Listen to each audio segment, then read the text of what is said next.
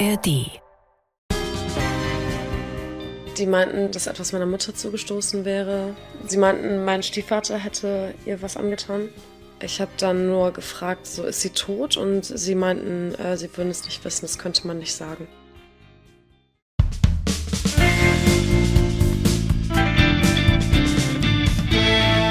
Herzlich willkommen im Nachtcafé-Podcast Das wahre Leben. Ich bin Michael Steinbrecher und ich spreche heute mit Emma Blum. Im Juli 2020 wird Emmas Mutter, die Berliner Kunsthistorikerin und Kuratorin Rebecca Blum, von ihrem Lebensgefährten Saul Fletcher erstochen. Nach der Tat erhängt er sich. Es ist eine Tat, die in den Medien als schillerndes Beziehungsdrama dargestellt wird und nicht als das benannt wird, was sie war, die Tat eines Mörders, ein Femizid. Erstmal herzlich willkommen, Emma. Wir haben uns auf Emma geeinigt. Äh, das ist ja auch, das ist dir lieber, ja. ne? Das ist gut. Emma, das alles liegt ja jetzt rund drei Jahre zurück. Kommt dir das manchmal noch unwirklich vor, was da passiert ist? Das ist eine sehr gute Frage, das werde ich oft gefragt. Mhm. Ähm, tatsächlich wirkt es alles noch sehr irreal und surreal. Und wenn ich darüber nachdenke, dass es drei Jahre her ist, fühlt sich das überhaupt nicht so an. Äh, es ist fast, als wenn keine Zeit vergangen wäre. Und manchmal hat es etwas Unwirkliches. Also würdest du sagen, wenn du sagst, das fühlt sich so ein bisschen wie gestern an oder als ob gar keine Zeit vergangen wäre, dass du immer noch auf der Suche bist nach einem Weg, damit umzugehen? Ja, es fühlt sich so an, als wenn dem, im Juli 2020 für mich die Zeit stehen geblieben wäre und obwohl alles weitergeht, geht diese eine Sache halt nicht und die Zeit steht irgendwie still.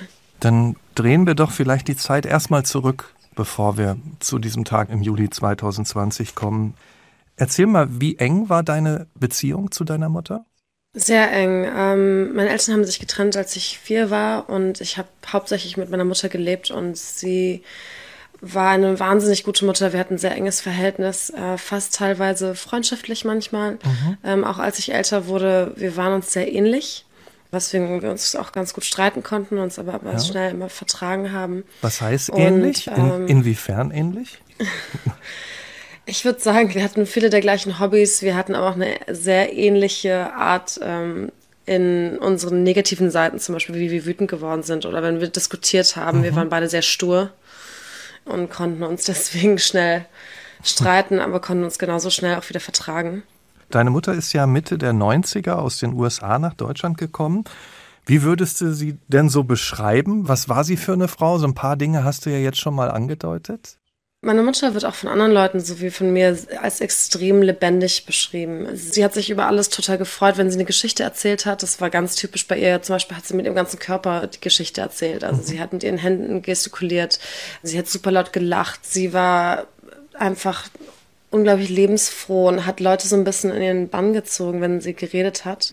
Unglaublich intelligent, aber auch sehr sanft, ähm, sehr mitfühlend. Sie konnte sehr schnell mit Leuten empathisieren. Sie war super kreativ, auch wenn sie nicht selbst als Künstlerin gearbeitet hat, sondern in der Kunstwelt involviert war, war sie tatsächlich sehr gut im Zeichnen und auch im Malen hat super gerne geschrieben, hat sehr viel gelesen. Ich habe tatsächlich in meiner Wohnung, also in unserer Wohnung, ich habe ihre ganze Bibliothek hier. Ähm, sie hatte eine Million Bücher über jedes mögliche Thema.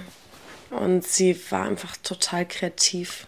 Also kreativ, eine besondere Ausstrahlung höre ich da auf jeden Fall raus. Wie du sagst, sie war im Kunstgeschäft, im Kunstgewerbe zu Hause, war Kunsthistorikerin. Warst du dann auch ganz früh so in Galerien, in Ausstellungen quasi zu Hause? Ja, ähm, sie hat mich schon als ich klein war zu allem immer mitgenommen. Ich war schon, als ich jung war, auf jeden Fall habe ich viele Erinnerungen daran, bei irgendwelchen Galerieessen, in irgendwelchen Restaurants mhm. zu sein. Ähm, oder wir hatten Künstler bei uns zu Hause, die sie zum Essen eingeladen hat und gekocht mhm. hat. Da gibt es viele Erinnerungen an die Zeit. Ähm, als sie beim Freeze in London war, hat sie mich manchmal mitgenommen nach London. Ähm, und mitgenommen. war auf mit, jeden Fall sehr aufregend. Mitgenommen hört sich nicht so an wie mitgeschleppt. Also du warst auch gerne dabei, höre ich so raus. Ja? Ja, also mhm. ich fand es sehr faszinierend. Ich mochte die Künstler auch vor allem sehr. Wir haben uns auch oft die Studios von denen angeschaut, zum Beispiel in London. Viele der Künstler kenne ich auch noch bis heute. Ein paar waren auch bei der Beerdigung meiner Mutter und die würde ich als Freunde auch bezeichnen. Mhm. Und ich fand es auf jeden Fall sehr interessant. Als ich älter wurde, hatte ich dann nicht mehr so viel Lust auf äh, Museum zum Beispiel mhm. oder was auch immer. Ähm, das hat dann mit so einem Teenageralter so ein bisschen nachgelassen. Ja. Aber Ich fand die Zeit super faszinierend. Mhm. Ich fand die Welt auch sehr faszinierend. Man nennt es ja auch die Kunstwelt, weil das so sein eigenes kleines Universum ist. Ja. Faszinierend, inspirierend wahrscheinlich auch. Du hast ja am Anfang auch schon gesagt, deine Eltern hatten sich früh getrennt. Wie war denn dein Kontakt zu deinem Vater? Er wurde besser über die Jahre, als meine Eltern sich getrennt haben. Als ich vier war, habe ich meinen Vater ungefähr alle zwei Wochen, jedes Wochenende gesehen. Mhm. Jedes zweite Wochenende. Als ich dann älter wurde, so im Teenageralter, habe ich meinen Vater dann mehr gesehen, tatsächlich noch, und habe teilweise zwischen den Wohnungen von meiner Mutter und meinem Vater gewechselt. Zum Beispiel, dass ich mal zwei, drei Wochen bei meinem Vater war, dann zwei, drei Wochen wieder bei meiner Mutter. Davon abhängig, wer mir mehr auf die Nerven ging. Oder ja so, gut, wenn man da wechseln kann. Wenn man da wechseln kann, ist ja. das nicht so schlecht. Ja. Das war, das war nicht so schlecht auf jeden Fall. Ähm, und natürlich jetzt auch in den letzten Jahren ist das Verhältnis mit meinem Vater natürlich sehr eng, vor allem mhm. nach dem Tod meiner Mutter. Als du ungefähr 13 warst, hat deine Mutter Saul Fletcher kennengelernt. Wie hat sich dadurch auch dein Leben verändert oder wie war das für dich, als er in ihr Leben kam? Es war auf jeden Fall eine Veränderung, weil ich hatte elf Jahre davor einen Stiefvater, ungefähr elf Jahre. Ähm, das war äh, Nico. Mit dem war meine Mutter auch noch sehr gut befreundet danach auch und mit dem habe ich auch immer noch Kontakt. Und als die Beziehung zwischen den beiden lief aber nicht so gut äh, zu dem Zeitpunkt oder schon längere Zeit auch. Und ich war eigentlich total glücklich für sie. Also ich habe gesehen, dass sie so aufgeblüht ist wieder und so sehr viel mhm. glücklicher schien. Sie war Hals über Kopf verliebt, fast. Sie hat es auch selbst so gesagt, aber sie hat ein bisschen gewirkt wie so ein Teenager, der sich hm. verliebt hatte am Anfang. Und es ging ja dann auch relativ schnell, dass ähm, dass Saul war ja zu dem Zeitpunkt verheiratet, seine Frau verlassen hat, also sich scheiden lassen hat und nach Berlin gezogen ist zu meiner Mutter, zu uns in die Wohnung mhm. damals. Also du hast das Gefühl gehabt, er tut deiner Mutter gut, sie blüht auf, war verliebt wie ein Teenager. Heißt es, du hast ihn eher mit offenen Armen auch empfangen dann? Ich habe ihn auf jeden Fall mit offenen Armen empfangen. Ich war halt immer der Meinung, irgendwie, was meine Mutter glücklich macht, ist das Beste für sie. Und ich wollte ihr dann nicht im Weg stehen. Das wollte ich auch noch nie. Und ich habe ihn auf jeden Fall, ich mochte ihn auch sehr, als ich 13 war und ihn kennengelernt habe. Er war super sympathisch. Er war tatsächlich weniger für mich auch äh, wie, wie ein Stiefelternteil, sondern eher wie ein Freund. Er hat wirklich, also er hat mit mir rumgewitzelt und war hatte irgendwie Spitznamen für mich äh, und oder hat mich gefragt, wie es in der Schule läuft oder mhm. mich über meine Freunde ausgefragt, was es Neues von meinen Freunden gibt in der Schule. Es war mhm. eigentlich schon eine sehr schöne Zeit am Anfang. Also mit einem Freund teilt man ja auch einiges. Würdest du sagen, du hast ihm also auch Persönliches erzählt, hast ihm auch vertraut? Es war auch ein vertrautes Verhältnis? Absolut. Ja, ich hatte oft das Gefühl, dass ich ihm, also meiner Mutter genauso, aber ihm auch halt irgendwie Geheimnisse verraten konnte. Oder zum Beispiel, ich habe, wenn ich, es gab so eine lustige Geschichte, da habe ich, ähm, als ich 14 oder 15 war, eine Flasche Wein von meiner Mutter aufgemacht, um was damit zu kochen mit meiner besten Freundin. Mhm. Und dann haben wir einen Teil davon auch getrunken und am Ende die Weinflasche mit Wasser aufgefüllt. Also teilweise aufgefüllt. Und ähm, es war leider eine super teure Weinflasche und ich habe es mal nicht getraut, meiner Mutter zu sagen. Ich habe es dann aber Saul erzählt und Saul hat sich total schlapp gelacht und fand das total lustig. Hast da eine Art Schorle rausgemacht aus dem Wein. Ähm, ja, genau. Wie, wie, wie hast du denn die Beziehung zwischen den beiden in Erinnerung? Also war das eher harmonisch oder konfliktreich? Wie hast du das erlebt? Das ist eine auch sehr interessante Frage, weil es natürlich sich irgendwie geändert hat. Ich, ich glaube, meine Sicht, die ich vielleicht damals gehabt hätte, ist jetzt natürlich beeinträchtigt von dem, was passiert ist. Damals, also so vom Alter von 13 bis 16 oder 17, ging das auf jeden Fall sehr auf und ab. Jetzt, wenn ich darüber nachdenke, im Nachhinein, wahrscheinlich waren da auch irgendwie Anzeichen davon, dass es halt eine instabile oder halt teilweise auch wirklich toxische Beziehung schon damals war weil Saul konnte sehr schnell wütend werden auch. Also der hatte so sehr starke Stimmungsschwankungen manchmal. Ähm, der konnte super glücklich sein und total gut drauf für eine ganz lange Zeit und dann innerhalb von einem Moment halt irgendwie ausflippen. Ich hatte auch meine Konflikte mit ihm mhm. ähm, und die haben sich auf jeden Fall auch gestritten. Es gab auch so Situationen, die äh, also im Nachhinein auch nicht in Ordnung waren wo ich noch zu jung war, um das wirklich zu verstehen. Oder ich glaube, meine Mutter das vielleicht auch vor mir versteckt hat. Wenn du das mitbekommen hast, diese andere Seite, oder wenn du mitbekommen hast, die zwei streiten sich, Hast du dich dann rausgehalten oder hast du, weil du ja zu beiden eigentlich ein vertrautes Verhältnis hattest, versucht zu vermitteln? Wie, wie war das für dich dann, das zu beobachten oder vielleicht dazwischen zu stehen? Ich glaube, ich habe, als ich jünger war, versucht zu vermitteln, aber war weniger in der Lage dazu. Ähm, als ich älter war, hatte ich auch das gleiche Jahr 2020, habe ich auch sehr versucht zu vermitteln. Ich habe zum Beispiel mit beiden alleine gesprochen. Also es kam immer zu den Situationen, dass ich irgendwie mit einem von denen alleine war und dann haben wir ein bisschen darüber irgendwie gesprochen und die haben mir erzählt, wie es ihnen momentan geht oder was auch immer. Ich hatte ja auch Sau sehr gern. Ich wollte ja eigentlich, weil mit Sau war das so, dass wenn er glücklich war und wenn die Beziehung zwischen den beiden funktioniert hat, war es total schön. Also es war wirklich, also er konnte, wenn er glücklich war, der lustigste, liebenswerteste Mensch sein und dann konnte er halt einmal umwechseln von einem Moment auf den anderen und wurde fast gruselig. Wenn du sagst gruselig, war er auch gewalttätig? Ich habe das nie gesehen. Aus meinem Wissen heraus damals nicht. Ich habe nie irgendwie sowas miterlebt, was er gemacht hat. Er war ja auch Nordengländer und Nordengländer fluchen viel. und die haben auf jeden Fall einen sehr ähm, harten Sprachgebrauch teilweise, den ich auch mitbekommen habe. Also der hat zum Beispiel sehr viel geflucht oder hat halt irgendwie echt nicht schöne Dinge gesagt. Ist es richtig, dass er auch Alkoholprobleme hatte? Ja, das habe ich zum Beispiel auch nicht so wirklich gewusst oder mitbekommen, bevor ich ungefähr so 17 war. Aber der war eigentlich jeden Tag in, der hatte so eine Kneipe ähm, und hat zwei, drei Bier am Abend schon getrunken. Mhm. Oder manchmal auch mehr, glaube ich. Wie ging es dann den beiden? Was war dein Eindruck im Jahr vor dieser schrecklichen Tat? Man muss sagen, also 2019 habe ich nicht so viel von den beiden gesehen. Mir ging es zu der Zeit auch sehr schlecht. Ich war für ein paar Wochen in einer Klinik, wo beide mich auch besuchen waren mhm. und war in der Zeit auch sehr fokussiert darauf und meine Mutter auch, dass mein Leben wieder so aufgebaut wird. Und dann also als ich mehr Zeit wieder mit beiden zusammen hatte, war eigentlich Anfang 2020, als die Pandemie begann mhm. und ich wieder zu meiner Mutter zurückgezogen bin. Ich habe davor in einer WG gewohnt. Und da hatte ich auch viel Zeit mit ihm, viel Zeit mit ihr und eigentlich, also wenn ich die beiden zusammen gesehen habe, schien alles immer in Ordnung zu sein. Ich habe auch noch viele Bilder aus der Zeit, irgendwie wie wir zusammen gekocht haben zu dritt oder mhm. draußen im Park waren. Was ich mitbekommen habe allerdings, ist zum Beispiel, dass sie sich mal ein paar Wochen lang nicht sehen würden. Auch 2019 schon, aber das, weil die haben ja nicht zusammen gewohnt mehr.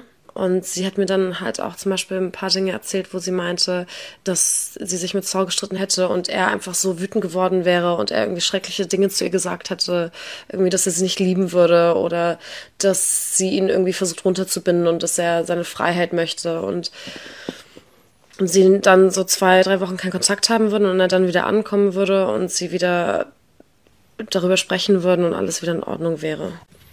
Hat dich diese Seite beunruhigt? Ja, es gab auf jeden Fall Situationen, wo ich auch zu meiner Mutter meinte, so, das ist nicht in Ordnung, wie er mit dir umgeht oder die, was du mir erzählst von dem Streit oder was auch immer, finde ich nicht okay. Mhm. Und das macht mich echt wütend auch. Und dass ich das nicht möchte, vor allem auch, wie er mit, manchmal mit mir gesprochen hat. Aber ich glaube, dass einen das sehr viel mehr beunruhigen sollte, als es mich damals hat. Mhm. Er hatte damals beruflichen Erfolg, also er steckte in der Hinsicht nicht in der Krise oder so. Ne? Es ging auf und ab. Das war auch eine Sache, glaube ich, die für ihn sehr instabil war. Und dann aber in den letzten zwei Jahren fing der Erfolg wirklich an. Und dann kam die Pandemie, die hat ihn natürlich erstmal ähm, diese Kunstshow in Venedig, die er machen sollte, auf die er sich auch so gefreut hatte, wo er diese zehn Meter lange Installation hatte, ne? Hat er sich wahnsinnig drauf gefreut. Und dann kam die Pandemie und er hatte Angst, dass es nicht funktionieren würde. Aber eigentlich lief das alles gerade sehr, sehr gut für ihn. Wenn du das beschreibst, du hast ja gesagt, die Pandemie war da, du bist zu deiner Mutter zurückgezogen. Habt ihr eine schöne Zeit zusammen gehabt? Tatsächlich, ich bin jedes Mal so dankbar, dass also nicht für die Pandemie, aber mhm. dass sie mir die Chance gegeben hat, im Prinzip diese letzten paar Monate mit meiner Mutter wieder zu verbringen. Ich weiß auch, dass es meiner Mutter extrem gut tat, weil das habe ich auch im Nachhinein erfahren, dass sie sehr einsam war hier in der Wohnung, weil wir hatten auch zwei Katzen, mit denen ich aufgewachsen bin, die sind ein Jahr vorher gestorben, die waren sehr alt. Dann lebte Saul nicht mit ihr hier in der Wohnung und ich war nicht hier. Und ich glaube, ähm, als ich wieder eingezogen bin, haben wir halt super viel Zeit zusammen verbracht. Wir haben mhm. jeden Abend zusammen gekocht, weil wir sind beide Hobbyköchinnen, also wir beide sind, kochen super, super gerne. Und dann saßen halt abends zusammen und haben Wein getrunken und einen Film geschaut und waren zusammen joggen im Park. Mhm. Wir haben Kunstprojekte zusammen angefangen. Wir haben angefangen, so eine Riesenkarte zu malen von unserer Nachbarschaft. So eine künstlerische Karte zu malen. Und das war total schön, einfach diese Zeit zusammen zu haben, die so intensiv war nochmal, wie schon lange nicht mehr, seitdem ich ausgezogen bin. Also das hört sich für mich so an, du hast ihr extrem gut getan äh, in der Zeit, sie dir auch. Aber so richtig gut ging es ihr darunter nicht, oder? Weil da immer noch so eine Einsamkeit geschlummert hat. Ja, ich habe ein Traumtagebuch meiner Mutter, was ich zwei Jahre lang nicht angerührt habe. Ja. Ähm, weil ich nicht ihre, ihre Privatsphäre brechen wollte, aber ich vor ungefähr einem Jahr oder so habe ich es dann. Das, da sind nur wenige Einträge drin tatsächlich ähm, und manchmal auch sehr weit auseinander. Träume oder auch einfach Tagebucheinträge, wo ich dann erfahren habe, dass sie tatsächlich sehr depressiv war. Also echt traurige Dinge, also dass sie sehr depressiv war, dass sie einsam war, ähm, viel über ihre Gefühle zu Saul, dass sie Angst hat, ihn zu verlieren, aber dass er auch ja, ihr sehr weh tut. Da steht nichts von physischem, mhm. nichts von irgendwas, was physisch passiert sein könnte, sondern nur emotional. Aber tatsächlich kann ich das nicht ausschließen. Das eine ist ja das Innenleben eines Menschen und wir können ja nicht immer reinschauen. Auch in den Stand einer Beziehung und das Innere einer Beziehung. Wie hast du die beiden, ich glaube, ihr habt euch ja zwei Tage vor der Tat nochmal gesehen, wie hast du die beiden dann zusammen erlebt?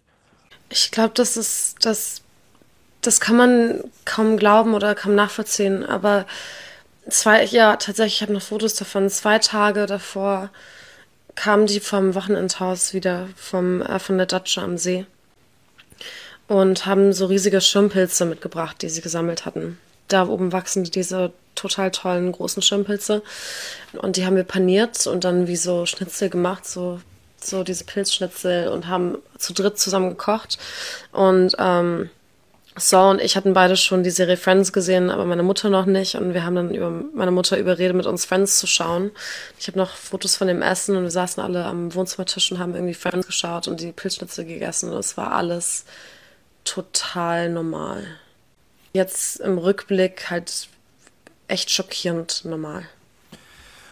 Und welche Erinnerung hast du dann an den Abend der Tat, an dem für dich ja, wie du sagst, auch dann irgendwann die Zeit so gut wie stillgestanden ist? Wie, wie ist dieser Abend für dich abgelaufen? Das war echt ein, eine lebensumdrehende Nacht. Auch die ganze Sache ist, also die ganzen Tage auch danach und der Tag sind fast für mich wie in so einem Tunnelblick. Ich weiß noch, was passiert ist, aber es ist fast, als wenn alles so von schwarz umrandet ist. Mit meinem damaligen Freund. Wir waren zusammen im Park und haben Speedminton gespielt. Und es war ein super schöner Sommertag. Und dann hatten wir eigentlich vor, also meine Mutter meinte, dass sie an dem Abend bei Saul übernachtet, also zu Saul fährt und bei ihm übernachtet. Und ich hatte sie gefragt, ob Mo, mein Freund, bei mir schlafen könnte. Und sie meinte, ja, kein Problem. Und dann war ich mit Mo im Park und wir haben Speedminton gespielt und sie hat mich auf einmal angerufen ähm, und meinte, äh, wir haben vielleicht nur anderthalb Minuten kurz telefoniert und meinte, dass sie heute Abend doch nach Hause kommt und dass sie sich ein bisschen mit Saul gestritten hatte und dass sie heute Abend doch nach Hause kommt. Ich habe sie dann gefragt, ob es trotzdem okay ist, wenn Mo noch zum Essen bleibt und sie so, natürlich. Und dann meinte ich, dass ich für uns drei dann koche. Und ich so, okay. Und dann haben Mo und ich uns auf den Weg gemacht und ich weiß noch, wir sind durch diese Höfe nach Hause gelaufen, so Innenhöfe, durch die man durchlaufen kann. Und da waren überall Rosenbüsche. Und Mo hat eine Rose für meine Mutter gepflückt. Die habe ich bis heute tatsächlich. Und sind dann nach Hause. Ich habe angefangen zu kochen. Meine Mutter ist aber nicht gekommen. Und ich muss ehrlich sagen, ich wünschte, ich hätte anders reagiert. Aber ich habe mir nichts dabei gedacht, weil es war nicht ungewöhnlich, dass Saul und meine Mutter irgendwie die Zeit vergessen haben oder vergessen haben, Bescheid zu sagen oder dass sie sich zum Beispiel schnell wieder vertragen haben, nachdem sie sich gestritten haben. Und sie kam nicht. Ich habe dann versucht, sie anzurufen. Es ging nicht ran. Ich habe ein paar Nachrichten geschrieben. Ich habe versucht, Saul anzurufen. Der ging auch nicht ran. Habe mich halt gewundert, aber habe mir nichts weiter dabei gedacht. Ich hatte genug Essen für sie auch mitgemacht. Den Rest hatte ich dann in den Ofen noch gestellt. Und ähm, Mo und ich haben angefangen, Film zu schauen. Ungefähr Mitternacht vielleicht oder so. Wir hatten die Fenster offen stehen, weil es so warm war. Klingelt es an der Tür. Ich bin gegangen, um aufzumachen und da standen Polizisten vor der Tür. Ich dachte tatsächlich, es wäre vielleicht wegen Lärmbelästigung, weil das Fenster zum Innenhof offen war und vielleicht von dem Film der Klang zu laut geheilt wäre. Die haben gefragt, ob sie reinkommen können. Ich meinte natürlich nein, weil man Polizisten nicht ohne Grund in sein Haus lässt. Mhm. Die meinten, dass etwas meiner Mutter zugestoßen wäre, dass sie das gerne mit mir drin besprechen würden. Ich, ich war halt total unter Schock. Sie meinten, mein Stiefvater hätte ihr was angetan. Ich habe dann nur gefragt, so ist sie tot? Und sie meinten, äh, sie würden es nicht wissen, das könnte man nicht sagen. Mein Freund hat tatsächlich nicht viel Deutsch gesprochen. Der hat halt tatsächlich erst verstanden, was ich gesagt habe, als ich gefragt habe, ist sie tot? Und dann angefangen habe zu weinen. Er hatte meine beste Freundin, die war zu dem Zeitpunkt fünf Monate schwanger, angerufen. Und sie kam dann halt irgendwie um ein Uhr morgens mit dem Taxi nach Mitte gefahren. Ja, und dann war ich in der Wohnung hier mit den beiden Polizisten und meinem Freund erstmal. Und ich hatte das Gefühl, die wollten mir keine Details sagen und sie wollten mir auch nicht sagen, ob sie tot ist oder nicht. Sie meinten aber, dass Saul ihr was angetan hätte oder ich bin mir nicht mehr sicher, was sie genau gesagt haben, was er ihr angetan hätte, aber sie meinten, dass Saul jemanden kontaktiert hätte, eine Frau, äh, die früher auf seinen Hund aufgepasst hätte und dass er irgendwo auf dem Land wäre und mhm. ob ich wissen würde, wo er vielleicht hingefahren ist, weil sie nicht wüssten, wo er mhm. ist. Und, und die Polizei ist aber die ganze Zeit bei dir geblieben. Hatten die vielleicht auch den Gedanken noch, dass sie dich schützen wollen, weil man ja nie weiß, was dann passiert als ja. nächstes? Ja, tatsächlich, weil sie wussten nicht, wo Saul ist und Saul hatte auch den Schlüssel zu dieser Wohnung.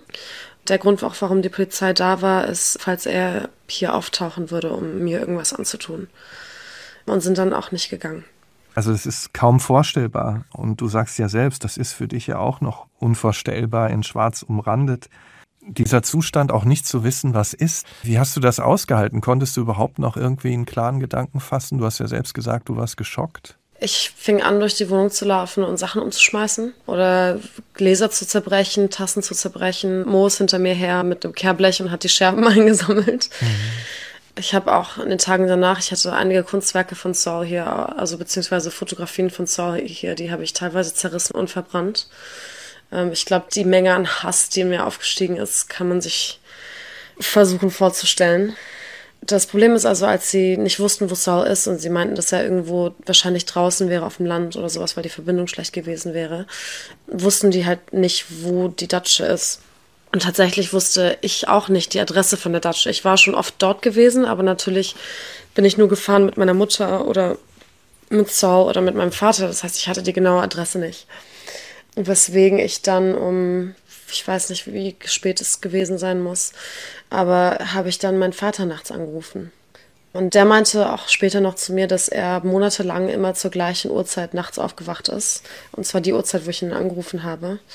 Habe ihn dann versucht irgendwie zu erklären, was passiert wäre unter Tränen und meinte halt, was die Adresse von der Datsche ist. Ich habe das Telefon dann weitergegeben an die Polizisten und die hatten dann die Adresse und die Polizei da oben in Brandenburg, also in der Nähe von der Mecklenburger Seenplatte, hat dann ähm, irgendwann seine Leiche im Haus entdeckt. Und ich glaube, das muss dann gewesen sein, als die Polizisten gegangen sind. Und wann hast du dann definitiv gewusst, dass deine Mutter nicht mehr lebt? Ich weiß noch, nachdem die Polizisten gegangen sind, da war es vielleicht so vier Uhr morgens inzwischen. Ich weiß noch, ich bin irgendwann, ich musste raus aus der Wohnung, weil ich in der Wohnung gefühlt erstickt bin. Ich bin dann runtergegangen auf die Straße und dann fing es auf einmal an zu regnen. So ein ganz leichter so Sommerregen. Und ich weiß noch, dass ich da unten stand. Ich bin zwar nicht religiös, aber ich habe wirklich gebetet zu was auch immer für Götter es da draußen gibt oder was auch immer, dass bitte meine Mutter noch am Leben ist. Ich weiß noch, ich habe so innig darauf gewünscht. Ich meinte, dass ich alles tue. Es ist mir egal, was ich tue, alles, wenn sie einfach noch als ich wieder nach oben kam, ich glaube, das war ein, komischerweise ein sehr bezeichneter Moment für mich, weil meine Freunde, meine beste Freundin natürlich da waren und die meinten, die wussten halt nicht, was jetzt. Also die Polizei war weg, ich konnte aber irgendwie nicht schlafen gehen. Wir waren zu dritt in der Wohnung und was jetzt? Und ich weiß noch, dass ich meinte, dass wir den Film zu Ende schauen sollten. ich habe mich so krass in diesen Film rein konzentriert. Ich habe so alles, ich habe im Prinzip die ganze Außenwelt und für diese letzte Stunde von dem Film war so, als wenn nichts passiert wäre. Und mhm. ich habe mich darin komplett verloren. Und danach, weiß ich noch, irgendwann in den sehr frühen Morgenstunden bin ich dann eingeschlafen. Am nächsten Tag ist dann mein Vater gekommen. Am nächsten Morgen ist mein Vater gekommen und mein Freund und meine beste Freundin sind gegangen. Und ähm, mein Vater hat total geweint, war natürlich im Boden zerstört. Ich habe total geweint, aber irgendwie auch so taub von innen. Ich musste meine ganzen Verwandten anrufen. Ich glaube, das war eine der schwersten Sachen, die ich je machen musste. Ich musste meine Großmutter anrufen, meinen Großvater, meinen Onkel, alle in Amerika natürlich, musste ich die alle anrufen und denen erzählen, was passiert war. Und ich glaube, das war eine der anderen schwersten Sachen. Ich habe Sauls Kindern gesagt, was passiert ist. Ich habe seinen Sohn angerufen. Was weißt du eigentlich heute darüber, was an dem Abend passiert ist? Ob es einen Streit gab? Was weißt du mittlerweile? Gott, ich wünschte, ich hätte mehr Antworten. Also ich wünschte, ich wüsste mehr. Was ich weiß, ist, dass in der Wohnung keine Anzeichen waren von einem Streit, also dass nichts umgeworfen war, sondern es sieht so aus, als wenn sie auf dem Sofa gesessen hätte und er von hinten gekommen wäre. Es war nur ein Stich, ein wirklich sauberer, genau in die Arterie, fast kaltblütig präzise. Und also die Leute, zum Beispiel unsere eine Nachbarin oben an der Datsche am See, hat ihn gesehen, als er angekommen ist in der Nacht und sie meinte, sie hätte ihm halt Hallo gesagt und dass er total starr war, also so kalt. Und die Frau, die mit ihm telefoniert hatte, meinte auch, dass er total kalt und klar war, also überhaupt nicht irgendwie am Wein war oder am, oder am Ausflippen, sondern einfach komplett einfach gesagt hat, so ja, ich habe Rebecca was angetan und ich bringe mich jetzt um. Also dadurch, dass deine Mutter verstorben war, aber eben auch der Täter, hat ja wahrscheinlich die Polizei dann auch nicht mehr weiter ermittelt, könnte ich mir vorstellen, oder zumindest nicht mehr so intensiv. Du hast gerade gesagt, ich wünschte, ich hätte mehr Antwort. Wie wichtig wäre es dir, da mehr zu erfahren? Sehr, weil das ist tatsächlich nicht bekannt bisher. Mhm. Weil wir haben das natürlich alles, also erstmal nachdem, wenn der Täter tot ist, dann hört die Polizei auf zu ermitteln, weil gegen einen Toten ermittelt man nicht. Mhm. Aber für uns gab es halt super viele ungeklärte Sachen, wie zum Beispiel sein Telefon, sein Laptop und der Laptop meiner Mutter haben gefehlt. Die waren nirgendwo aufzufinden. Nicht in der Datsche, nicht in der Wohnung hier, nicht in seiner Wohnung, die waren verschwunden. Und das fanden meine Familie und ich und die Freunde meiner Mutter natürlich sehr seltsam. Die Polizei hat es natürlich hat sich wenig interessiert. Wir haben dann vermutet, dass er sie vielleicht im See versenkt hat. Und zwei Wochen später waren halt die Freunde meiner Mutter und ich und wir alle waren oben an der Datsche und haben den See abgesucht um den Steg herum. Mit Taucherbrillen mhm. und langen Stöckern und alles und haben tatsächlich seinen Laptop gefunden und sein Telefon, die er versucht hat zu zerstören. Also die waren verbogen und hat sie in verschiedene Richtungen im See versenkt. Den Laptop meiner Mutter haben wir leider nicht gefunden.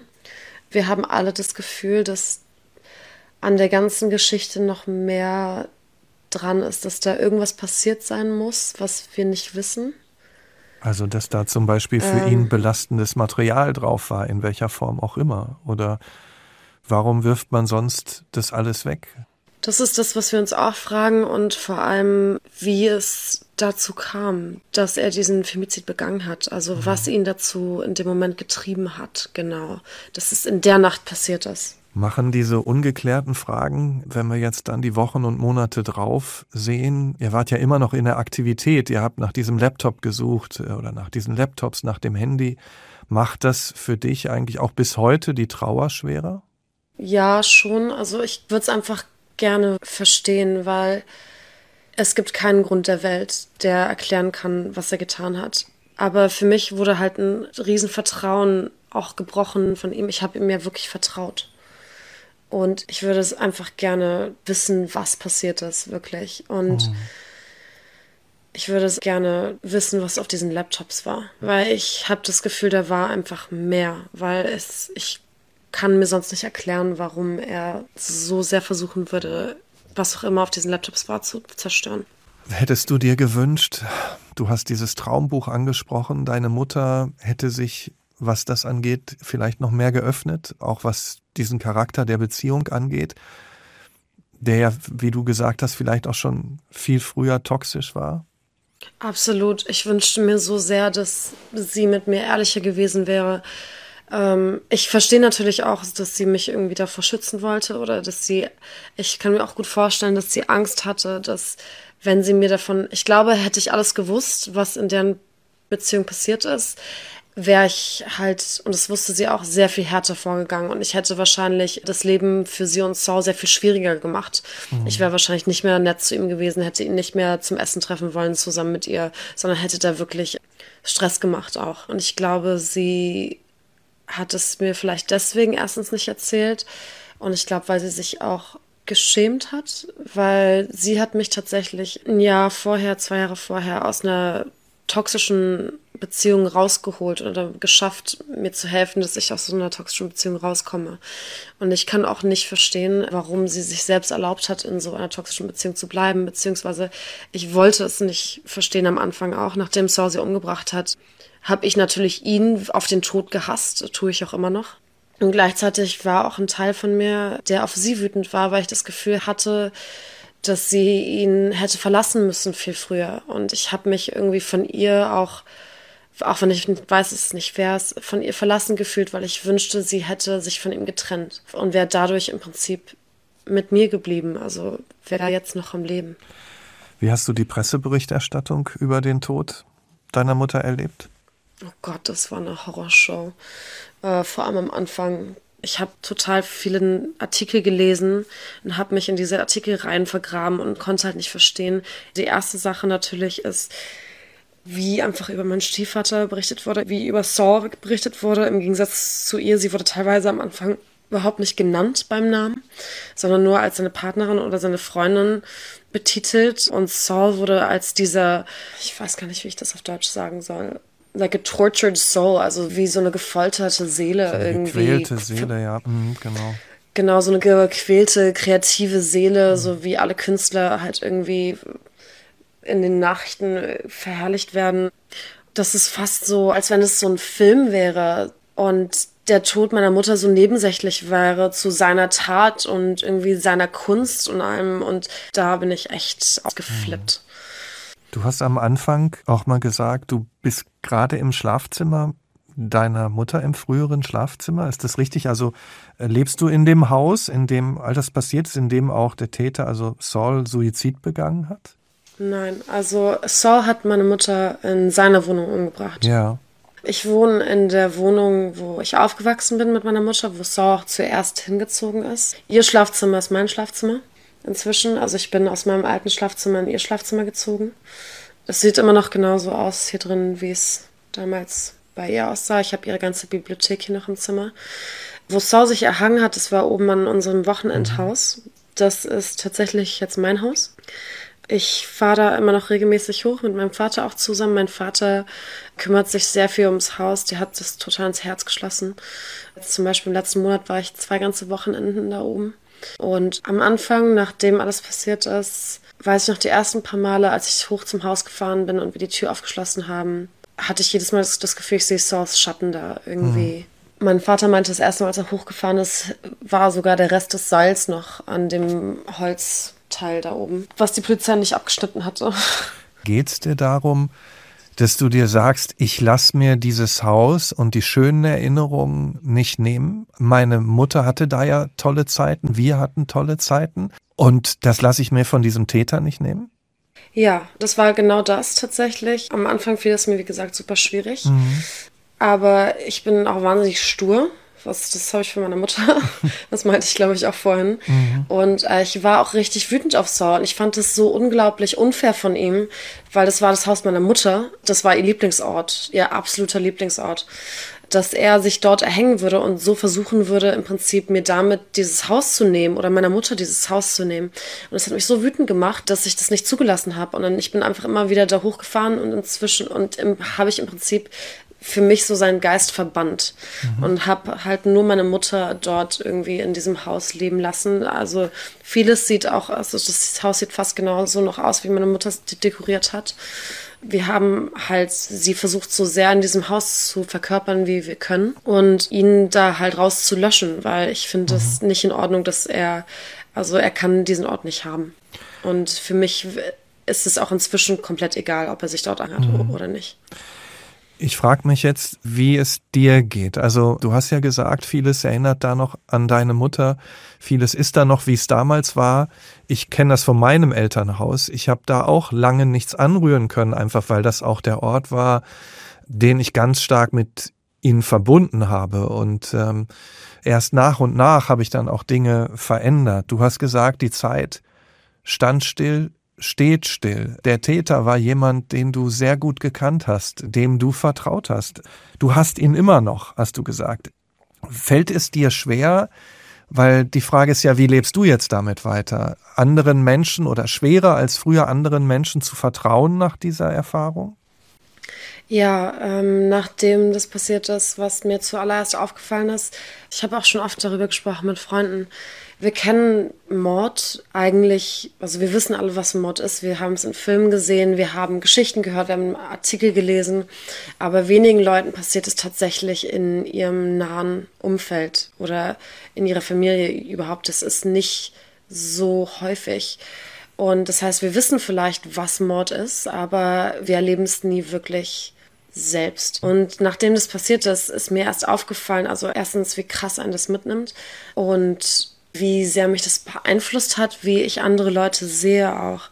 Was ich auch danach halt oft gemerkt habe, ist, wenn ich jemanden wie Saul, den ich was sieben Jahre lang kannte, der mich erzogen hat mit der mein Vertraute war, wenn jemand wie er, von dem ich niemals gedacht hätte, dass er mir oder meiner Mutter so wehtun würde, dass er meiner Mutter umbringen würde, wenn jemand wie er das tun kann, wie kann ich überhaupt jemandem vertrauen? Dann ist jeder für mich im Prinzip unberechenbar, weil ich habe keine Ahnung, was unter jedem steckt, also was für Intentionen mhm. jeder haben könnte. Das hat mich auf jeden Fall sehr beeinflusst. Also lange Zeit wollte ich auch nicht wahrhaben, was passiert ist. Ich habe am Anfang mir ähm, Geschichten einfallen lassen, um keine Ahnung, dass meine Mutter nicht tot wäre, aber sie wäre irgendwie Superagentin geworden und hätte ihren Tod faken müssen. Das war in den ersten paar Wochen, habe ich versucht, mir das zu erklären, bis ich dann ihren Körper im Sarg gesehen habe. Das war so ein aufrüttelnder Moment für mich. Ja, irgendwie ist die Zeit still gestanden in der Hinsicht, dass der Tod nicht weiter weggeht. Ich glaube teilweise auch, weil ich nicht will, dass die Zeit weitergeht. Ich habe Angst davor, dass ich länger ohne meine Mutter irgendwie lebe oder dass vielleicht die Erinnerungen verblassen. Das ist eine mhm. riesige Angst von mir. Und irgendwie will ich halt nicht, dass es einfacher wird, auch teilweise. Ich glaube, viele Leute denken, dass man sich wünscht, dass der Tod einfacher wird, damit umzugehen. Aber gleichzeitig hast du wahnsinnige Angst davor, dass es einfacher wird, damit umzugehen. Mhm. Also, dass es weiter in den Hintergrund rückt. Also, mein Leben geht auch weiter und ich arbeite und ich mache viele andere Dinge und ich versuche mein Leben weiterzuleben, aber ich habe Angst davor, dass es weitergeht. Wie ist es denn in dem Zusammenhang dann so mit professioneller psychologischer Hilfe? Hast du dir die geholt oder willst du erstmal noch ganz bewusst in diesem Zustand bleiben, so wie du das beschrieben hast? Ich bin tatsächlich seit über einem Jahr in Therapie regelmäßig mit einer total tollen Therapeutin, die mir auch wirklich hilft. Also in dem Sinne, wenn ich sage, dass die Zeit steht, heißt es nicht, dass ich nicht weitergehe oder dass es mir nicht besser geht. Das tut es. Und ich bin auch in keinem schlechten Zustand mehr. Ich, mir geht es tatsächlich schon sehr viel besser. Meine Therapeutin hilft mir sehr viel bei dem allen. Es ist nur, dass ich halt meine Mutter nicht wirklich weiter weggehen lassen möchte. Und ist es da in dem Zusammenhang einfach auch schwierig, weil du sagst ja, das ist immer noch schwer auszuhalten und das schafft aber auch eine Nähe. Ist es wichtig, das sich auch einzugestehen, auch zuzugestehen, auch drei Jahre danach, da ist was Grausames, was Schlimmes passiert, deiner Mutter, aber auch dir und da muss und kann auch nach drei Jahren noch nicht alles wieder in Anführungsstrichen im Lot sein. Ist es wichtig, sich das einzugestehen und zuzugestehen? Das ist super wichtig. Nach so einem Trauma gibt es viele Sachen, die man auch nicht mehr wirklich, also man kann sein Leben am Anfang nicht mehr komplett normal weiterleben. Es braucht eine Menge Bearbeitungszeit und dass man sich sowas eingesteht, ist sehr wichtig, damit man zum Beispiel, dass man das auch selbst akzeptiert, wenn man in manchen Hinsichten zum Beispiel versagt oder wenn ich das Gefühl habe, dass ich nicht schnell genug weiterkomme, professionell oder emotional ähm, oder ich manchmal das Gefühl habe, dass ich zurückhänge oder irgendwo feststecke, äh, muss ich mir halt, oder das, da hilft mir meine Therapeutin auch, mir zu sagen, dass ich viel echt schwere Dinge durchmachen müsste, dass meine Mutter umgebracht wurde und dass ich immer noch damit umgehe und deswegen, dass es okay ist, dass ich Zeit brauche. Lebst du in einer Beziehung? Ich muss leider sagen, dass ich wie ich aufgewachsen bin mit diesem toxischen Beziehungsbild, was ich teilweise mitbekommen habe, dass mich das sehr beeinflusst hat und in vielen anderen Hinsichten bin ich meiner Mutter ja auch sehr ähnlich, mhm. dass ich schon in Beziehungen wieder war, also in einer mhm. Beziehung vor allem, die tatsächlich auch sehr ungesund war. Und ich habe mir dann auch danach viele Vorwürfe gemacht, dass meine Mutter, keine Ahnung, falls sie mich sehen könnte, bestimmt sehr enttäuscht von mir wäre. Ich habe es natürlich aus der Beziehung rausgeschafft, aber ich habe gesehen, ich konnte meine Mutter auch danach ein bisschen besser verstehen, warum sie es nicht geschafft hat, sofort mhm. die Beziehung zu verlassen. Dass sowas manchmal, wenn, vor allem wenn du selbst in der Situation drin bist, in dem toxischen Umfeld, sieht man es sehr viel schwieriger als Leute von mhm. außen. Für Leute von außen, die die Beziehung betrachten, können das meistens viel klarer sehen als man selbst. Mhm. Ich war zum Glück in Therapie, während ich in dieser Beziehung war und ich habe es dann geschafft, auch zu gehen. Aber deswegen habe ich jetzt erstmal eine harte Pause in mein Liebesleben reingelegt, damit ich das erstmal wirklich mit meiner Therapeutin behandeln kann und nicht in sowas reingerate. Das heißt, der Weg in ein neues Leben ist auch begleitet auf jeden Fall von der Erkenntnis, dass du raus aus diesen Mustern musst, ne, was die Beziehung angeht. Das, oder was heißt musst, aber dass es gesund für dich ist und gut für dich ist, Beziehungen einfach anders zu erleben und diese Muster noch genauer zu erkennen. Genau, diesen Muster vor allem zu identifizieren. Mhm. Das habe ich jetzt mit Hilfe tatsächlich, bin ich schon sehr viel besser darin geworden, diese Muster zu erkennen und im Vorfeld halt schon zu sagen, so, oh, das sieht nicht gut aus, da halte ich mal Abstand. Was viele Leute sich nicht vorstellen können, ist, dass für manche von uns das nicht selbstverständlich ist, dass wir diesen Instinkt haben oder das erkennen können, wenn jemand schlecht ist für uns oder uns was antun möchte oder nicht oder teilweise vielleicht gefährlich ist. Manche von uns können das nicht so sehen, weil uns das beigebracht wurde, dass das okay ist oder dass das in Ordnung ist. Und das muss man lernen. Das müssen viele Leute lernen. Und ich bin gerade dabei, das zu lernen. Und es klappt zum Glück sehr gut. Warum sprichst du auch öffentlich über das, was dir passiert ist? Ist das auch ein Teil davon, Leute darauf aufmerksam zu machen, dass wir das lernen müssen? Ja, wenn ich Leute kennenlerne, oft sind sie davon überrascht, dass ich über meine Mutter sprechen kann. Oder sie sind halt selbst erst schockiert über den Fakt, dass ich über den Mord meiner Mutter sprechen kann. Aber mir ist es tatsächlich wichtig, darüber zu sprechen und dass Leute auch wissen, was mit meiner Mutter passiert ist. Und vor allem über das Thema Femizid, weil ich habe das Gefühl, es wird viel zu wenig besprochen. Nachdem meine Mutter umgebracht wurde, habe ich mich auch total in dieses Thema reingelesen und war schockiert über wie hoch diese Zahlen sind, mhm. wie hoch diese Zahlen in Deutschland sind, aber überall auf der Welt, in Amerika, in der Türkei, in vielen arabischen Ländern, einfach wie hoch diese Quote ist und wie schockierend das ist. Hast du den Eindruck, das Thema wird immer noch nicht ernst genommen, genug ernst genommen in Deutschland und auch darüber hinaus? Nein, ich habe nicht das Gefühl, dass es ernst genug genommen wird. Ich finde, dass die Aufmerksamkeit darauf sehr viel höher sein sollte. Also es wird schon mehr ernst genommen, als es vor ein paar Jahren wurde. Und es gibt auch viele Organisationen, die versuchen, mehr Informationen darüber ans Licht zu bringen. Aber ich finde, dass das immer noch viel zu oft irgendwie als Beziehungsdrama abgestempelt wird, dass viel zu oft die Sache halt irgendwie so, ja, so leichter beschrieben wird, als es eigentlich ist und was es eigentlich wirklich ist. Und das, der Fakt ist einfach, dass mhm. Frauen hauptsächlich durch ihre Partner und Familienmitglieder umgebracht werden. Und es ist einfach nicht das Gleiche für Männer. Und es ist eine Epidemie, es ist eine Krankheit, die sich ausbreitet, die immer größer wird. Und es mhm. ist schrecklich.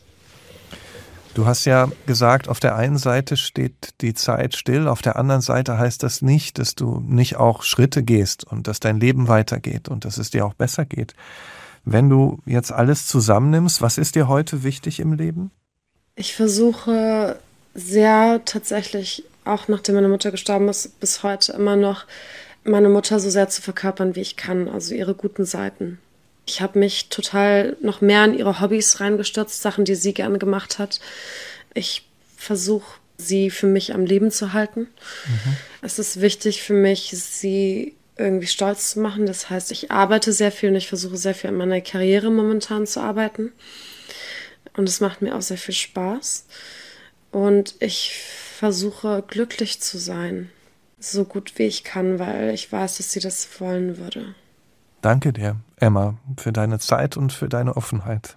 Sehr gerne, danke für das Gespräch.